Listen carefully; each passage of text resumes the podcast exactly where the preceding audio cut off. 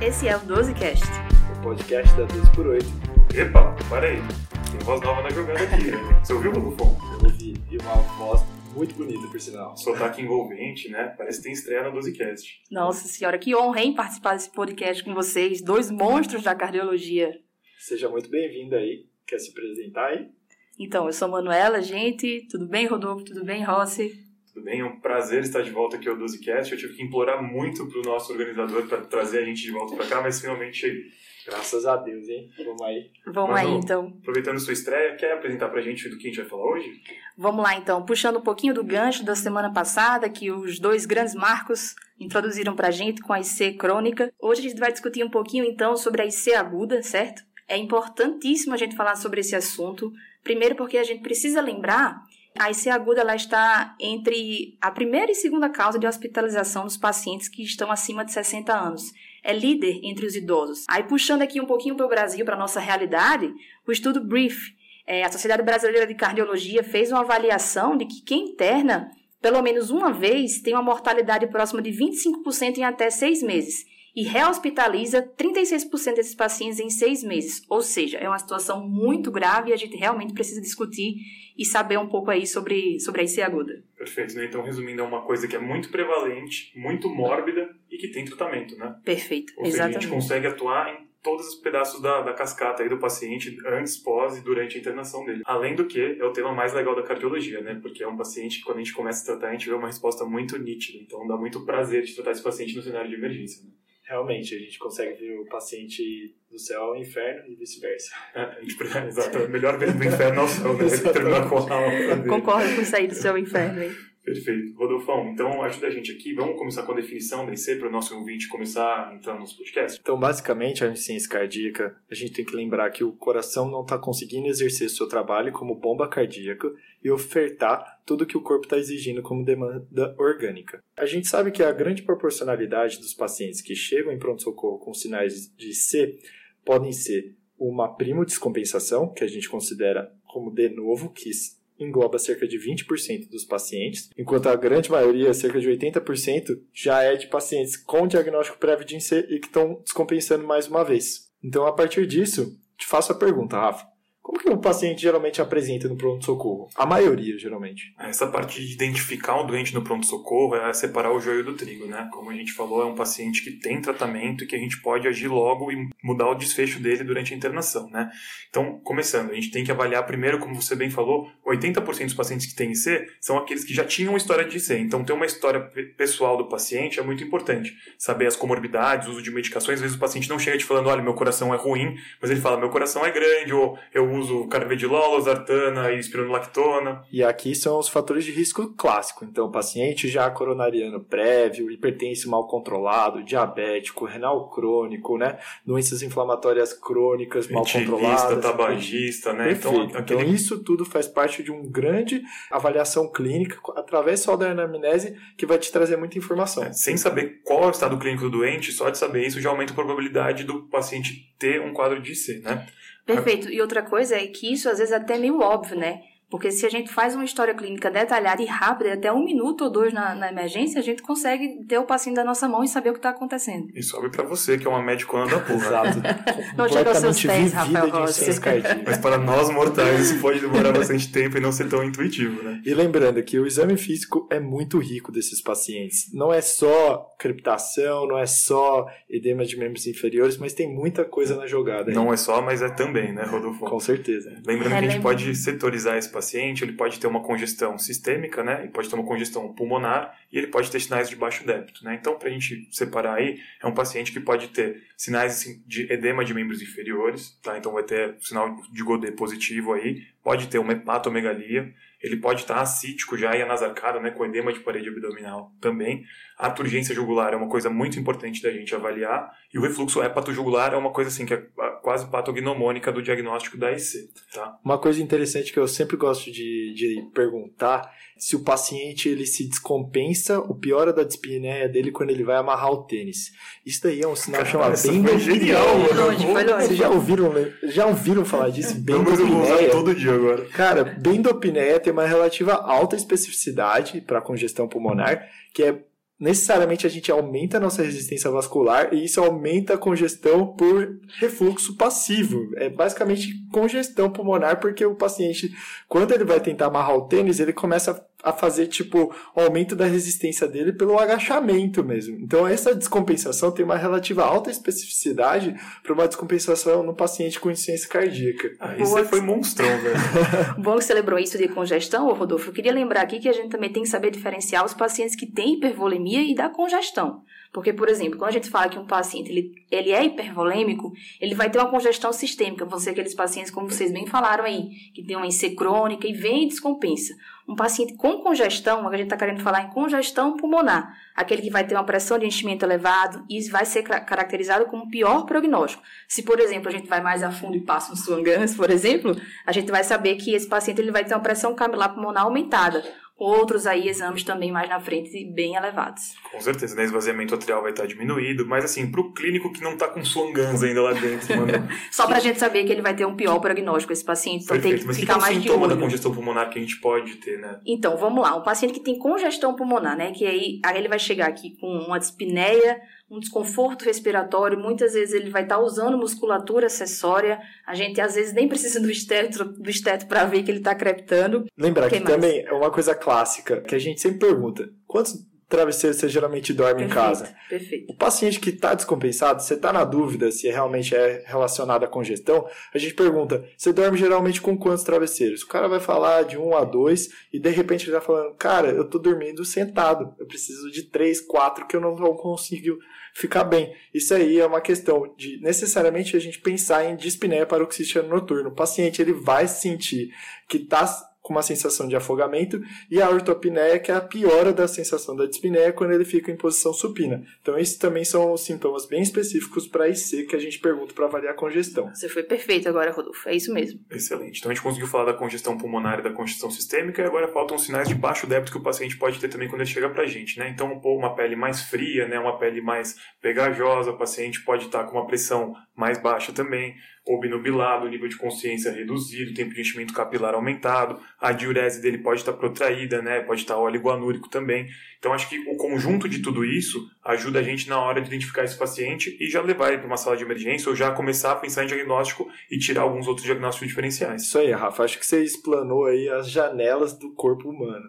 Então, quais são elas? A cabeça, o nível neurológico do paciente tem que estar adequado, os rins, se está tendo uma boa um débito urinário, e a pele, se a perfusão dele está bom. Tanto pode- podemos usar a partir do livedo reticular, tem aquele Motley Score que a gente vê do, do joelho, o grau de livedo que vai se aumentando ao longo da perna, até quanto tempo Que de tem uma relação importante com maior mortalidade, né? Perfeito. E também o tempo de enchimento capilar através da periferia, tanto dos membros superiores quanto dos inferiores. Excelente, acho que foi um ótimo resumo aí de como fazer a primeira identificação do paciente. Mas, Manu, o que, que pode causar essa descompensação? O Marquinhos fez um post muito legal esses dias aí sobre IC de alto débito, né? Mas, obviamente, isso é a minoria dos casos. Pensando no nosso paciente, que é o mais comum, que já tem diagnóstico de IC prévio, o que, que pode fazer com que ele descompense e venha parar no pronto-socorro? Perfeito, vamos lá então, Rossi. Considerando que a gente está no Brasil, né? A adesão medicamentosa é a primeira coisa que a gente tem que pensar. Se a gente para um pouquinho para conversar com o paciente, a gente vê que ele não adere bem às medicações, até porque o que é fornecido pelo SUS, por exemplo, são vários medicamentos e vários horários diferentes, então é realmente difícil aderir à medicação. Os meninos até falaram no último podcast, né? A posologia é ruim, o paciente pode ter efeito colateral, ele pode ficar sintomático, aí acaba que sozinho, por conta própria, ele para de tomar uma medicação, aí não sabe qual é a culpada pelo efeito colateral, ele acaba parando de tomar todos, né? Exatamente. Tanto que às vezes até só internar a gente consegue resolver a vida do paciente porque a gente controla as medicações, né? E outra coisa muito importante é a dieta, né? A gente vê que um paciente ele faz lá a sua ingesta hídrica aumentada, uma dieta hipersódica muitas vezes, fritura, gordura, isso aí também ajuda na descompensação. É, pra mim, o totem da- dessa restrição hidrossalina que eles não fazem é o cara tomando Coca-Cola, né? Porque aí vem líquido, vem sódio, os dois no talo, assim, o paciente fica hipervolêmico. Não, Você vê o paciente incha a hora que ele toma uma garrafa de Coca-Cola. E a Exatamente. sensação de prazer de tomar uma coquinha gelada depois de uma caminhada no sol? Assim, não vem, né? O cara não vai ter. Né? Durante o plantão é excelente, né? Não vamos estimular, gente. Calma, calma, calma. e aí, outra coisa que a gente tem que pensar é a evolução da doença de base propriamente dita, o paciente que já tem IC há muito tempo, ele vem evoluindo. E outra coisa, infecções. Vamos lembrar também agora na nossa atual situação mundial, a pandemia e a Covid, que interna muitos pacientes que agudizam a IC, ou então vem com essa IC aguda de novo, né, como a gente falou. Infecções de trato urinário, infecções de foco pulmonar que não seja Covid, que pode ser outra causa viral, bacteriana. Então, uma coisa, amigos, que eu gosto muito, assim, de, de, lembrar, já que várias pessoas assistem a gente, escutem a gente, quando a gente quer passar um caso para um, um chefe nosso, um preceptor, Ou a gente consegue. Colegas, né? Ou entre os colegas, exatamente. Que a gente quer passar um caso assim entre a gente, em uma frase a gente consegue resumir tudo que a gente precisa saber daquele paciente. Que é o diagnóstico, a etiologia, o perfil, que a gente vai falar já já, e descompensado pelo quê? Por exemplo, chega um paciente, fulano de tal, tem 60 anos, ele é um caso de IC, etiologia hipertensiva, descompensado no perfil B, por exemplo, e de causa de infecção de foco urinário. Perfeito, a gente consegue resumir uma frase o que, o que o paciente tem, pelo menos do ponto de vista cardiológico. Excelente, né? Acho que tem outras duas causas muito importantes a gente citar que podem descompensar o paciente também, que vão até direcionar a gente na hora de pedir exames complementares, né? Que seriam as taquiarritmias ou bradioarritmias, né? Que podem Isso. diminuir o débito cardíaco de um paciente que já tem uma função reduzida, né? Tanto de função de função preservada ou não, mas o global dele não consegue perfundir direito. E aí qualquer coisa que é, modifique a condição desse paciente pode piorar o desfecho clínico dele e também as coronariopatias, né? O paciente Isso. que faz isquemia aí na, na, na, sala de emergência é um paciente que vai piorar com certeza absoluta o débito cardíaco dele e aí vai ter um perfil hemodinâmico muito pior. Como não lembrar das coronariopatias, né? Exatamente. Então, a partir de todos esses dados, assim, só com a anamnese e exame físico, a gente consegue partir para os exames complementares, né? Direcionar o que a gente quer pedir para o nosso paciente. A gente não vai sair pedindo tudo adoidado um paciente com IC descompensado no pronto-socorro. Mas, assim, tem coisas que necessariamente todo paciente precisa ter. Primeira coisa, como a gente estava falando no questão de coronariopatias, é eletrocardiograma. Isso. Tá? E todo paciente com dispneia, uma síndrome de dispneica aguda no pronto-socorro, exige um raio-x de tórax. Hoje em dia, né, com o crescente do POCUS, fatalmente, quando disponível, a gente pode fazer tanto uma avaliação pulmonar quanto cardiológica, um eco beira-leito, desse paciente para avaliar a função e tudo mais. É, mas isso faz é... toda a diferença na hora de manejar o paciente, né? Nossa, Ajuda é, muito a gente. É o novo esteto do cardiologista. É o novo queridinho. é, porque a gente consegue ver perfil hemodinâmico, a gente consegue ver status volêmico do paciente, então, assim, guia terapia. E também, assim, só para lembrar uma coisa que é importante, é que a gente, a gente fica muito focado no POCUS, né, que não precisa ser feito por nenhum ecocardiografista especialista, mas lembrar que a diretriz traz claramente que quando o paciente ele interna, a gente tem que fazer o ecocardiograma mesmo é, em até 48 horas de admissão. Então, assim, não, não exime a responsabilidade da gente solicitar e realizar um ecocardiograma. Sim, chegaremos lá. Exatamente. O que mais, Rodolfo, que tem de bom pra gente Bom, pedir? lembrando agora, da parte sérica, a gente sempre tem que pedir função renal, lembrando da famosa síndrome cardiorrenal. Das síndromes cardiorrenais. Das, é, exatamente, são várias. É, o hemograma vai cair bem sempre. A gente, em geral, pede uma rotina de urina também. Os eletrólitos, a gente sabe que esses pacientes, pacientes que têm hiponatremia, têm pior desfecho em relação à insuficiência cardíaca. Muitos estão usando medicações que é, é, retém potássio, então é, só de potássio é de lei para todos esses pacientes, né? Também, que mais? O BNP é importante da gente ver, né? É. A gente sabe que seriar BNP para dar alta para o paciente com IC descompensada não faz a menor diferença, isso já foi mais do que provado. Mas o BNP da entrada do doente é importante e tem valor prognóstico e ajuda a gente a diferenciar de outras dispneicas, né? O paciente que veio com dispneia na emergência e tem um BNP negativo, a gente já faz o diagnóstico de IC e começa a pensar em outras coisas. Então o BNP é mais uma coisa que, eu ajuda, que também ajudaria a gente na, na hora da primeira propedêutica. Acho que a troponina também vale a pena para o paciente que a gente está pensando que a descompensação dele pode ser uma insuficiência coronariana aguda. E acho que já, o resto já, já brilhou. A gente Cobriu tudo. Ah, às vezes, dependendo do perfil, a gente vai pe pedir até uma gasometria arterial. Tá? Nossa, sempre, cara. Não, sempre. Eu tenho um a gente não vai pedir, a gente vai coletar uma gasometria arterial. uma coisa que você aprende como residente é coletar uma gasometria Cara, eu tenho um lema pra mim desde que eu terminei o internato que é você não sabe o que está acontecendo, gaso, eletro e destro. cara, assim, Perfeito, cara. você pode não fechar o diagnóstico ali, mas você vai sacar que tem alguma coisa errada. Então, com certeza a gasometria vem assim, excelente para eles. A gente sabe que no paciente que tem IC, quanto maior o lactato também tem uma relação prognóstica bastante importante, né? Beleza, galera. Então, o raciocínio que frequentemente a gente tem no pronto-socorro, dividir esses pacientes em perfis hemodinâmicos. A gente sabe que o perfil hemodinâmico ele foi derivado do estudo do paciente em uso de Swan-Ganz, em que a gente levou em consideração o índice cardíaco e também a pressão de oclusão da artéria pulmonar, que nada mais que é a avaliação da pré-carga do lado esquerdo do coração, do VE. Tá? Então, a partir deles, a gente conseguiu diferenciar em, em alguns quatro perfis necessariamente. Você consegue explicar um pouquinho aí, mano? Ah, vamos lá. Então, acho que é a parte que a gente precisa mesmo saber, né, para poder conseguir manejar bem esses pacientes. Isso é coisa que o plantoneiro de carteirinha tem que saber. Bom, o perfil A é um paciente que vai estar tá, é, quente e seco, ele não vai apresentar sinais de descompensação cardíaca. E a então... questão do quente e seco é necessariamente a gente avaliar aqueles sinais e sintomas que a gente começou a comentar lá no começo. Então, quente seria paciente bem perfundido, nível neurológico bom e urinando. Sem sinal de baixo débito, né? Exatamente. E o seco seria a avaliação da congestão, tanto a questão pulmonar, quanto abdominal, quanto periférico também. Ver mais a volemia do paciente. Né? Exato. Então, o paciente que está no perfil A, por exemplo, ele não vai apresentar aqueles sintomas que a gente falou previamente, né? Não vai estar tá pegajoso, vai estar tá, a bomba vai estar tá funcionando direitinho e vai ter aquele que nunca aparece no pronto socorro. aquele que eu nunca vi, só ouvi falar.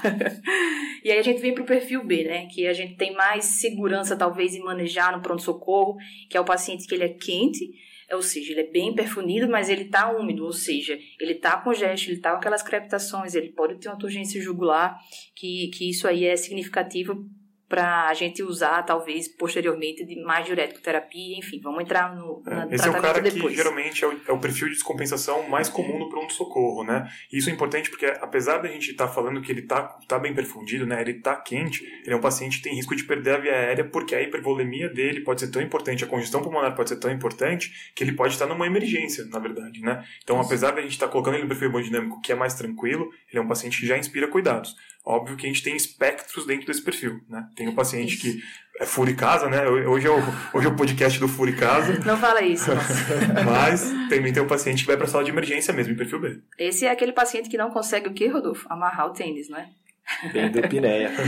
e aí, então, a gente tem um perfil C, né? Aí, aí a, fica uma pulguinha atrás da orelha maior, mais atenção a esse paciente, que ele vai estar tá com gesto e ele vai estar tá aquele perfil pegajoso, aquele perfil frio, né? Vai estar tá mal perfundido.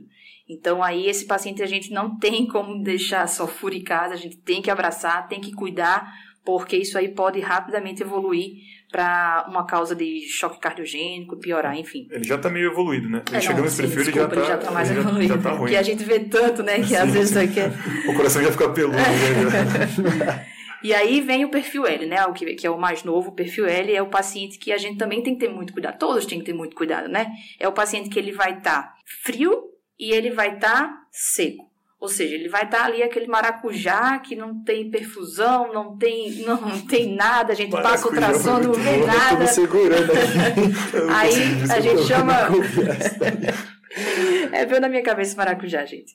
Então, aí a gente começa a fazer aquelas pequenas alíquotas, vai hidratando aos poucos. É um paciente que tem uma linha muito tênue. Uma observação importante, gente, é como a gente falou muito do POCUS aqui, esses pacientes eles têm uma, uma transição de perfil muito rápido. Muito então, assim, rápido, assim, um POCUS ali na nossa mão, ultra, perdão, ultrassom na nossa mão, a gente consegue avaliar se esse paciente está transicionando ou não está. De repente ele sai de um perfil B para o perfil C, e aí então a gente precisa é, ter cuidado. Agora, assim, eu tô na curiosidade aqui, como é, Rossi, a historinha das cidades? Tem uma é, história dessa? Pro, pro pessoal da regra mnemônica de plantão aí, né, que gosta de uma baboseira para lembrar as coisas, para mim ajuda. Então, a gente geralmente associa os perfis hemodinâmicos às cidades para ver se a gente consegue lembrar mais fácil, né? Hum. Em homenagem à nossa amiga Maria Júlia, né? Alô, Maju! O A é de Aracaju, que é uma cidade que é quente e seca, tá? O paciente que tá, não tá descompensado, Aracaju não tá descompensado.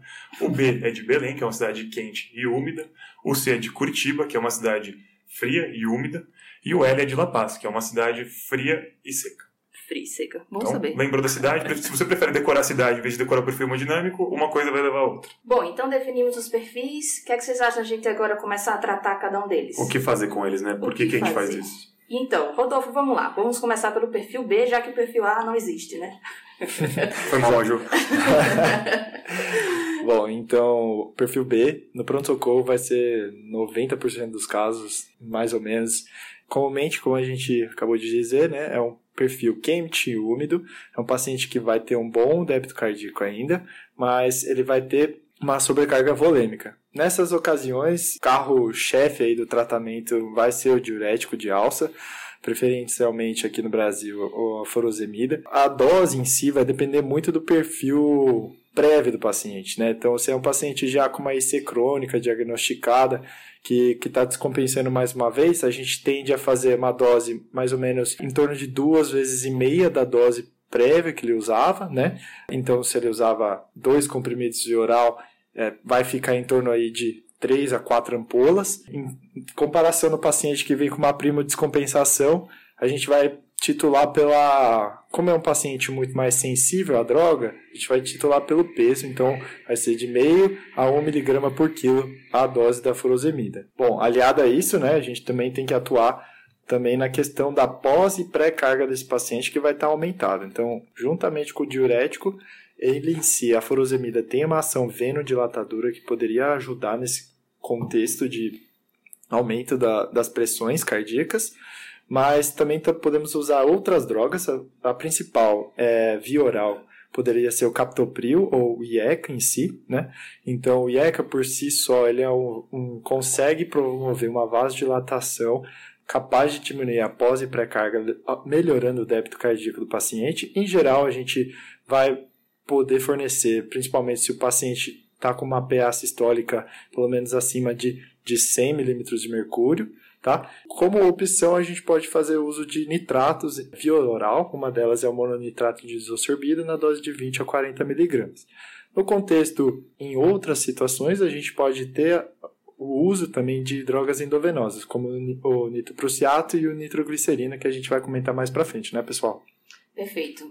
É, então, esse é um cenário que a gente até gosta de tratar, né? A gente consegue ver que o paciente, quando fica um pouco menos hipervolêmico, menos congesto, a gente fica feliz e consegue manejar ele, levar o mais rápido possível para casa. É, esse é um paciente que acaba melhorando rápido, né? Tem dois, duas situações aí que são legais a gente lembrar também, que tem um paciente que não melhora rápido, né? A gente dá a furosemida uma dose alta, dá um miligrama quilo para ele, ele não tem diurese, repete a dose, ele não tem diurese, e é um paciente geralmente resistente à dose da furosemida, né? Esse é o cara que a gente gosta de colocar o que a gente chama de bloqueio sequencial aí do néfron, né? Perfeito. A gente acaba associando mais diurético para ele de classes diferentes para bloquear em vários momentos diferentes e ter uma reabsorção menor de líquido e o paciente tentar ter uma diurese melhor, apesar de ser resistente ao diurético de alça, que é a furosemida, né? Então a associação de hidroclorotiazida, cortalidona e espironolactona é uma possibilidade para o paciente que não responde à furosemida mais.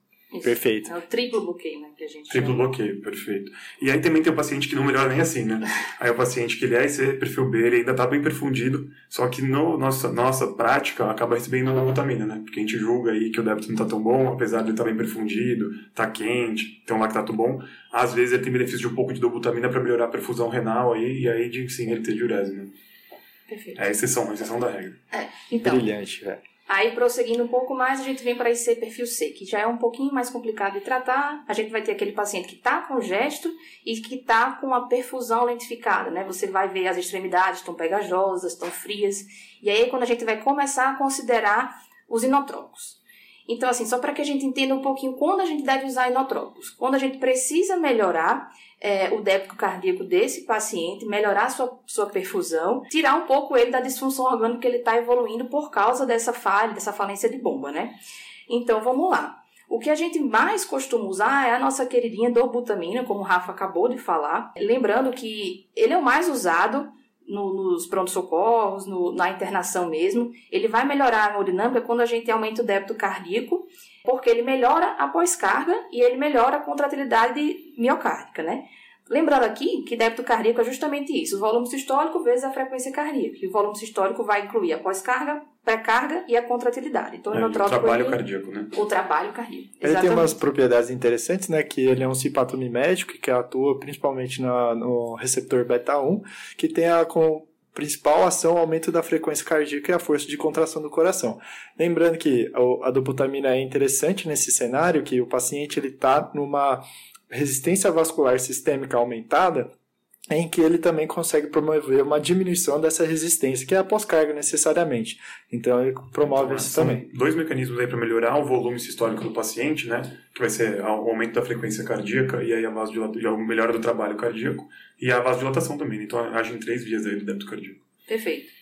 Aí, além da dobuta, a gente vai ter o que também? A miurinona, né? Ela vai ter essas propriedades é, vasodilatadoras, promove o aumento do débito cardíaco, a queda da resistência vascular, principalmente pulmonar, também sistêmica. O que vale lembrar é que a miurinona ela já tem um custo mais elevado, então ela também não é tão utilizada com mais frequência igual a dobutamina.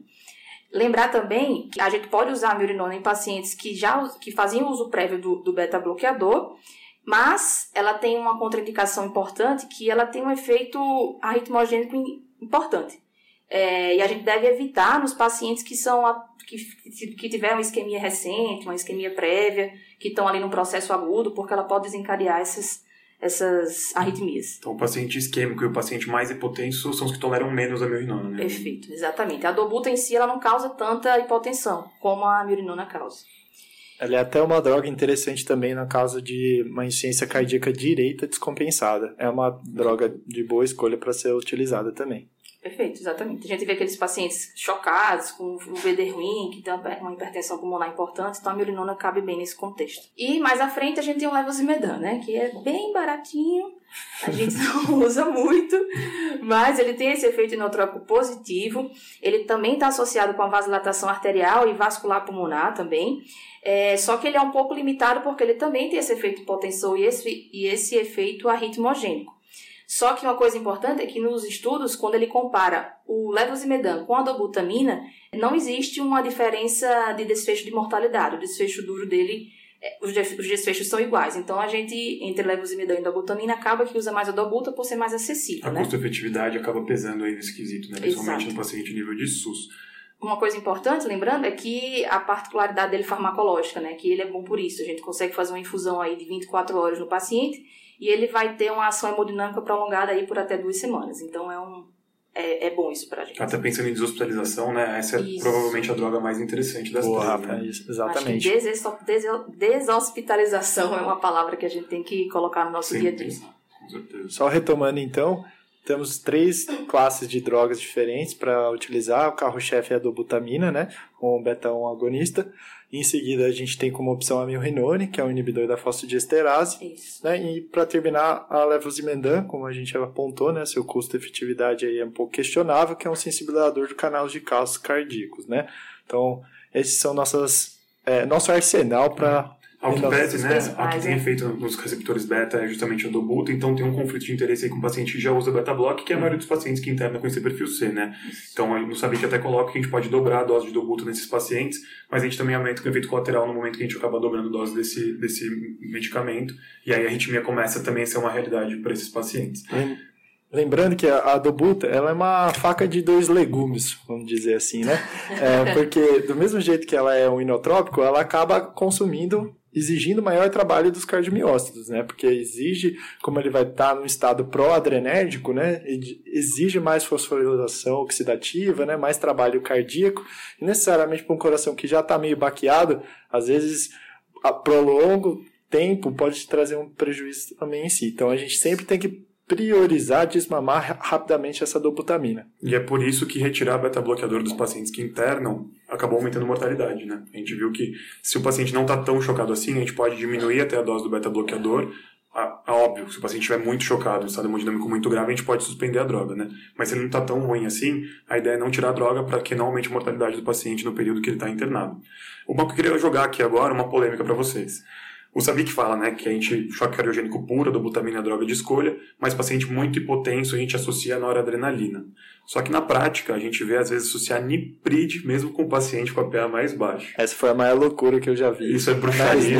Eu tava muito louco quando eu vi, ou isso existe?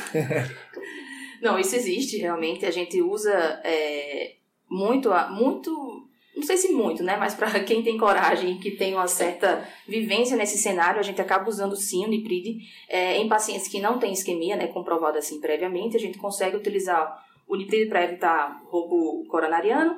é, mas a gente faz isso justamente para diminuir a- a- o trabalho do, do, do coração, né? A gente diminui bastante a pós-carga. Mesmo paciente hipotenso. Vamos lá, mesmo no paciente hipotenso. A PA dele tá 65, mano. Essa histórica dele é 65. Eu faço. Pode dar o Liprid. Pode dar o livrinho. Off-label. Off label. Contra o Savic. Não, peraí, calma. a gente é amigo, você. Nesse momento, o Manu está contra a parede aqui. É, nossa, eu fiquei nervosa agora. Que recepção horrível de vocês. Não se assuste, não. Eu vou falar mais uma bruxaria. E aí você liga o Niprid no paciente que tá com a PA abaixo de O que 7. acontece? E o que acontece? A PA dele Sobe. sobe. Perfeito. sobe. É lindo. que justamente aumentou o débito cardíaco, né? Não é verdade, então, isso não é verdade. Não é possível, né? não é possível. Não é, não é. então é isso, né? A gente chega, vê lá aquele paciente com, com a, a pressão cardíaca, a, desculpa, a pressão sistólica bem baixa, tá com gesto, tá mal perfundido, inotrópico, nipride. Não é uma regra, né? Não mas é uma regra, tem paciente que nem sempre gente... funciona, né? É. A gente pensa muito em vasodilatação e queda da pressão, né? Mas a gente tem que lembrar que a, a conta da pressão é uma força exercida sobre uma área, né? Uhum. Óbvio, a vasodilatação ela aumenta a área, né? Então aumenta o denominador, a tendência da pressão é cair. Só que para um coração que é muito ruim, a hora que você vasodilata, você melhora o trabalho cardíaco, então você acaba aumentando a força exercida sobre essa área e paradoxalmente você pode ter um ganho da pressão por conta disso, né? Uhum. Então, assim, não é bruxaria acontecer, mas também não é o que está recomendado em, em, cursos que a gente vê por aí, né? Então, a gente tem que lembrar que, é, individualizando a uma pessoa que tem experiência, essa é uma terapêutica possível, né? Sim. É, e lembrar, assim, aquele paciente que está internado, que ele já é resistente à droga, ele tem uma fração de ejeção reduzida, tem lá seus 30%, a gente não quer também que a sistólica dele seja 120, 130, então ele, eles funcionam muito bem. E nem consegue muitas vezes, né? E nem consegue. Então, a gente não tem que se assustar, às vezes, quando o paciente está com a sistólica ali de 90, se introduzir um lipride e manter ali em 90 ou até um pouco menos, é comum dele. A gente não quer que um coração doente funcione acima disso, porque é exigido demais da função cardíaca. Né? Com certeza, perfeito, mano. Então, só alinhando aqui o IC perfil C, né? Então, em alguns contextos vão ser válido utilizar vasopressores, como comumente vai ser utilizado noradrenalina. No contexto de livro-texto, vai ter como cutoff aí um PA sistólico abaixo de 90 em geral, eles indicam aí muitas vezes iniciar uma, um vasopressor associado a um inotrópico, juntamente com a terapia diurética associada, né? E então muitas vezes você pode começar o inotrópico só quando a PA sistólica já está mais permissível, que vai ser a maior parte das vezes. E nisso a gente associa também o diurético de alça como primeira escolha, tá? E uma vez que o paciente vem melhorando o seu quadro de baixo débito, com melhora da perfusão, a gente já começa a pensar no início do desmame da medicação e, e a vasodilatação, tanto parenteral quanto oral. Perfeito. Com os beta-bloqueadores, a gente ou tira pela metade, ou se o paciente não usa, a gente também não coloca nesse não momento, né? Excelente. É e aí, falta mais um perfil aqui, né? Ross, quer falar um pouco? Perfil L? É, o perfil L que a gente estava comentando já antes, né? Aquele perfil que dura muito pouco tempo, né? A gente acaba mal vendo ele, porque a gente diagnostica, acha que o paciente está hipovolêmico, né? Então é um paciente que está tá mais frio, mas ele não está com gesto ainda. E aí a terapia inicial para esse doente seria justamente tentar a hidratação. Só que aí três coisas podem acontecer, né? Ou ele melhora, vai para perfil A, perfeito, se tirou o paciente da emergência o que não é a regra. Ou o paciente vai encharcar mesmo com uma alíquota pequena de hidratação, porque a bomba dele é muito ruim e aí ele vai para um perfil B.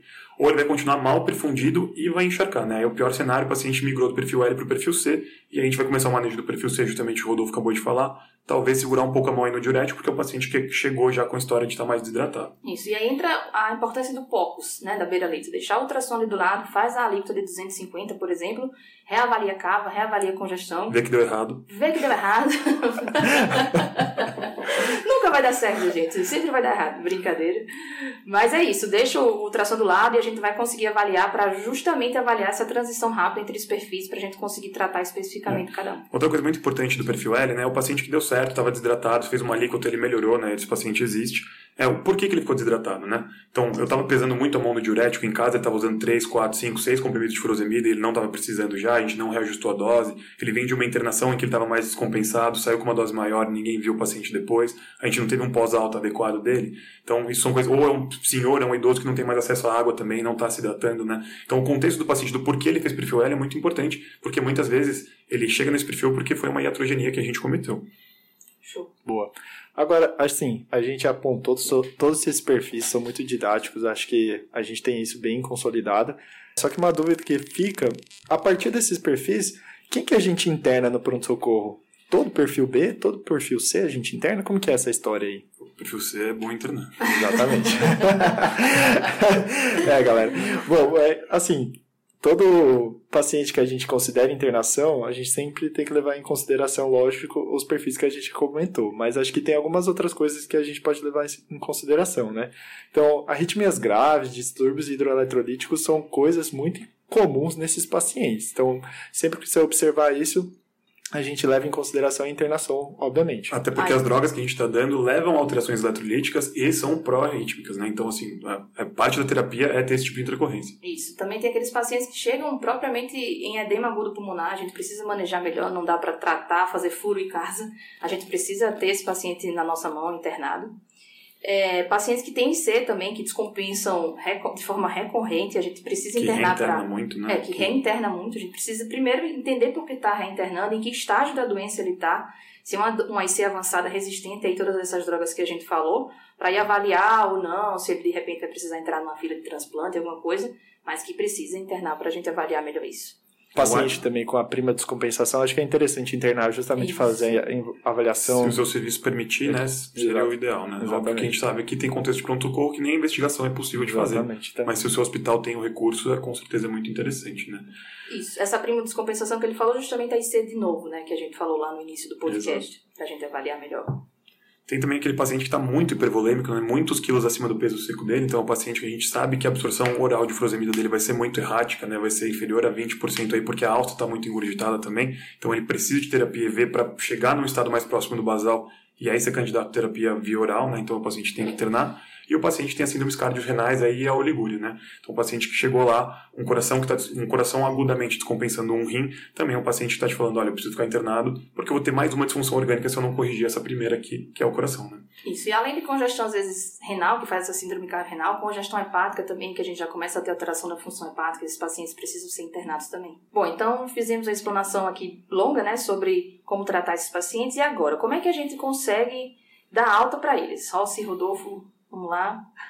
Cara, aí é uma ciência difícil, né? Então, primeira coisa, a gente tem que ver o como é que a gente vai fazer o desmame da dobutamina, né? O paciente que tem uma IC de fração de injeção reduzida de maneira importante, é muito difícil tirar o inotrópico dele. Diversas vezes é um paciente que se mantém internado, até o paciente que é candidato a dispositivo, às vezes é candidato a terapia de... Enfim, tem vários desfechos possíveis para ele dentro do hospital e a gente não consegue dar alta para ele por conta disso, pode ir até para transplante cardíaco, porque a gente não conseguiu dar moda da vitamina dele, tá? Isso aí é um outro podcast, né? Transplante cardíaco. Esse, esse vai ser monstrão. O Esse vai podcast. ser grande. um podcast.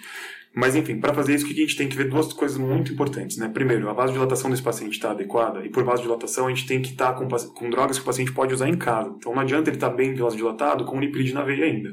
Não dá para dar alta para esse cara, tá? E nem pensar em desligar a butamina.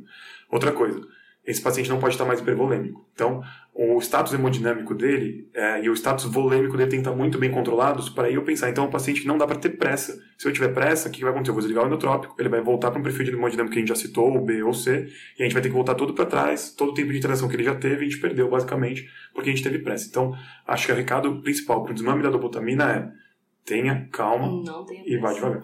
E assim, não tem problema você começar essa vasodilatação tanto oral quanto parenteral. Assim, é muito individual. Tem gente que gosta de começar parenteral justamente porque você tem o doente mais na sua mão, você Eu consegue ajustar. Eu também gosto.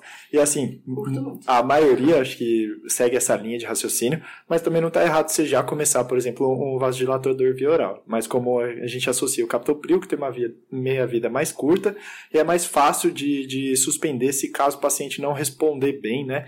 E eu, assim, o que eu digo é apresentar sinais de hipotensão, uma piora da perfusão dinâmica. Ou o rim começar a ou o claudicar rim por disso, a claudicar perfeitamente. Então, necessariamente assim. Então, você começa, no nosso caso, é, o vasodilatador endovenoso e na medida que ele for tolerando, você vai aumentando até ele atingir o seu nível tolerável, né? Não comece a ficar hipotenso, mal perfundido em si. Associadamente, a gente começa drogas via orais para progressivamente ir retirando a dose endovenosa e mantendo só a via oral. E aí, uma vez, como assim o Rafa falou, a gente começa a pensar no desmame do, da dobutamina. E uma vez que a gente pensa já com esses níveis normalizados, a gente reduz de 2 a 3 microgramas quilo minuto, espera e avalia parâmetros clínicos macrohemodinâmicos, então aquilo que a gente falou no começo, perfusão periférica, débito urinário, nível neurológico e parâmetros microhemodinâmicos, então lactato, eh, saturação venosa central, delta PCO2, são todos referências que a gente, vão ter, a gente vai ter para ver se o nosso paciente respondeu bem, se podemos progredir com o desmame ou se a gente tem que dar um passo atrás e tentar novamente. Perfeito. Esse é o paciente com a dobutamina que a gente conseguiu desligar. E agora tem o paciente que ou já desligou a dobutamina ou que nunca entrou dobutamina, que ele chegou no estado hipervolêmico. Outra coisa que a gente tem que pensar antes da alta é: ele está usando uma dose de furosemida muito alta endovenosa ainda? Tá? Então, se o paciente ainda está com 6, 8, 10 ampolas de furosemida endovenosa por dia, é um paciente que, se eu mandar ele para casa, obviamente vai dar errado também, porque ele não vai usar em casa essa dose corrigida de furosemida que ele está usando no hospital. Né? Então, é mais uma coisa que a gente tem que ajustar no intra-hospitalar para depois pensar em começar a deshospitalizar o paciente. E uma última coisa que é muito importante que a gente o plantoneiro, né, o cara que está no pronto-socorro o tempo inteiro acaba não vendo, mas que é, é assim muda o desfecho do doente, é o retorno pós-alto precoce num centro de C. Né? Então, o paciente voltar em menos de um mês muda muito a quantidade de reinternações que ele pode ter em seis meses. Ah. Isso a gente tem que ter na mão. Tá, então, resumindo, como vocês falaram, primeiro, tem que ter paciência. a gente precisa fazer o desmame para transicionar o, o, o vasodilatador EV para via oral, assim como a furosemida, né? E, como o Rafa falou, esse segmento, né, que tem que existir pós a alta, porque o paciente que vai de alta, ele está muito vulnerável. É, tem uma estimativa de que até 50% desses pacientes eles vão reinternar em 90 dias. E aí reinicia um novo ciclo, tudo de novo, e a mortalidade desse, desses doentes é, chega até 30% em um ano. É, quando ele reinterna, aumenta ainda mais, né? Tem o paciente interna de novo, ele cai um degrau, a chance de ele morrer é ainda maior em um ano. Perfeito. E aí tem até um estudo legal da gente citar, que é o Compass HF, que ele monitorizou o VD e a pressão estimada da artéria pulmonar nos pacientes que tinham IC que foram de alta, né? E aí isso demonstrou a persistência das pressões de enchimento elevadas, apesar desse tratamento diurético intenso. E, então, assim, o paciente ele, ele foi de alta, então a gente precisa avaliar ele constantemente. E tem mais, né, Rafa? Eu acho que esse paciente que vai de alta, ele precisa de orientações, né? Mudar o estilo de vida, porque é o que a gente pode fazer, é organizar as medicações e explicar a importância dele seguir todos os nossos nossas orientações. O que, é que você acha? Com certeza. Esse é um paciente que a gente tem que se agarrar a cada pedacinho, porque assim, a bomba dele, o coração dele é muito ruim. Então, tudo que a gente ganhar de débito cardíaco, 0,2 litros, né? Qualquer coisinha pequena para ele faz muita diferença. Então, o paciente aderir à terapia é o mais importante. Isso é que vai mudar o desfecho dele, né? Vai mudar a mortalidade em pouco tempo. A restrição hidrossalina para esse paciente tem que ser muito rigorosa, como a gente já citou, e a reabilitação cardiovascular também é muito importante. Então, esse paciente, por estar cansado, é um paciente que tende a ficar mais sentado, mais em, não faz ortostase, né, fica deitado o dia inteiro. E a gente sabe que o paciente se mexer faz muita diferença para ele também. Então, é outra coisa bastante importante. Fora tudo isso, um contexto de apoio familiar e da equipe de saúde também faz muita diferença, né? Porque aí melhora a aderência terapêutica, melhora o acesso dele ao centro de saúde e melhora a otimização terapêutica, porque às vezes a gente dá alta para o paciente uma dose baixa de medicação e a ideia é transicionar isso para uma dose cada vez mais alta, para justamente o paciente ter a terapia otimizada e internar cada vez menos. É, eu acho que você falou uma palavra muito importante aí, que é reabilitação, né? Então a gente tem, às vezes a gente fica muito ligado naquele paciente que está internado, não dá de terapia intensiva, e esquece um pouco dessa parte, reabilitar o nosso doente, né, para que ele não volte para a nossa unidade de terapia intensiva. Esse é o nosso objetivo. Ótimo, galera. Assim, eu acho que essa foi uma baita de uma aula de ser aguda. Eu diria que a gente acho... se empolgou. Obrigada a todos que ouviram até o final. Se você está aqui, você é um guerreiro. Exatamente. Ou mas... muita gente. É, também pode ser isso aí. Mas eu só posso falar que achei que foi muito enriquecedor. Manu chegou aqui com quebrando tudo. Ah, calma. Entendeu? Vamos estrear mais de ouro aqui que tem. é, fico muito feliz aí com a participação. Nossa, aprendi demais aí. Nossa. Obrigado, Rafa. Obrigado, Manu. Obrigadão. Eu sempre aprendo muito com vocês. Foi uma honra participar dessa equipe de peso aqui. Rodolfo, Rossi. Muito legal mesmo. Obrigada pela receptividade. Vamos montar mais vezes essa equipe aqui que eu acho que deu certo. Com certeza. Foi demais. Vocês manjam demais. E pelo que eu entendi, vocês voltam semana que vem aqui. Então já Sim, continua com o motor aquecido aí, como um amigo meu gosta de falar. já vou continuar sentado aqui no mesmo lugar. Obrigado, gente. Um abração a todos aí. Valeu, gente.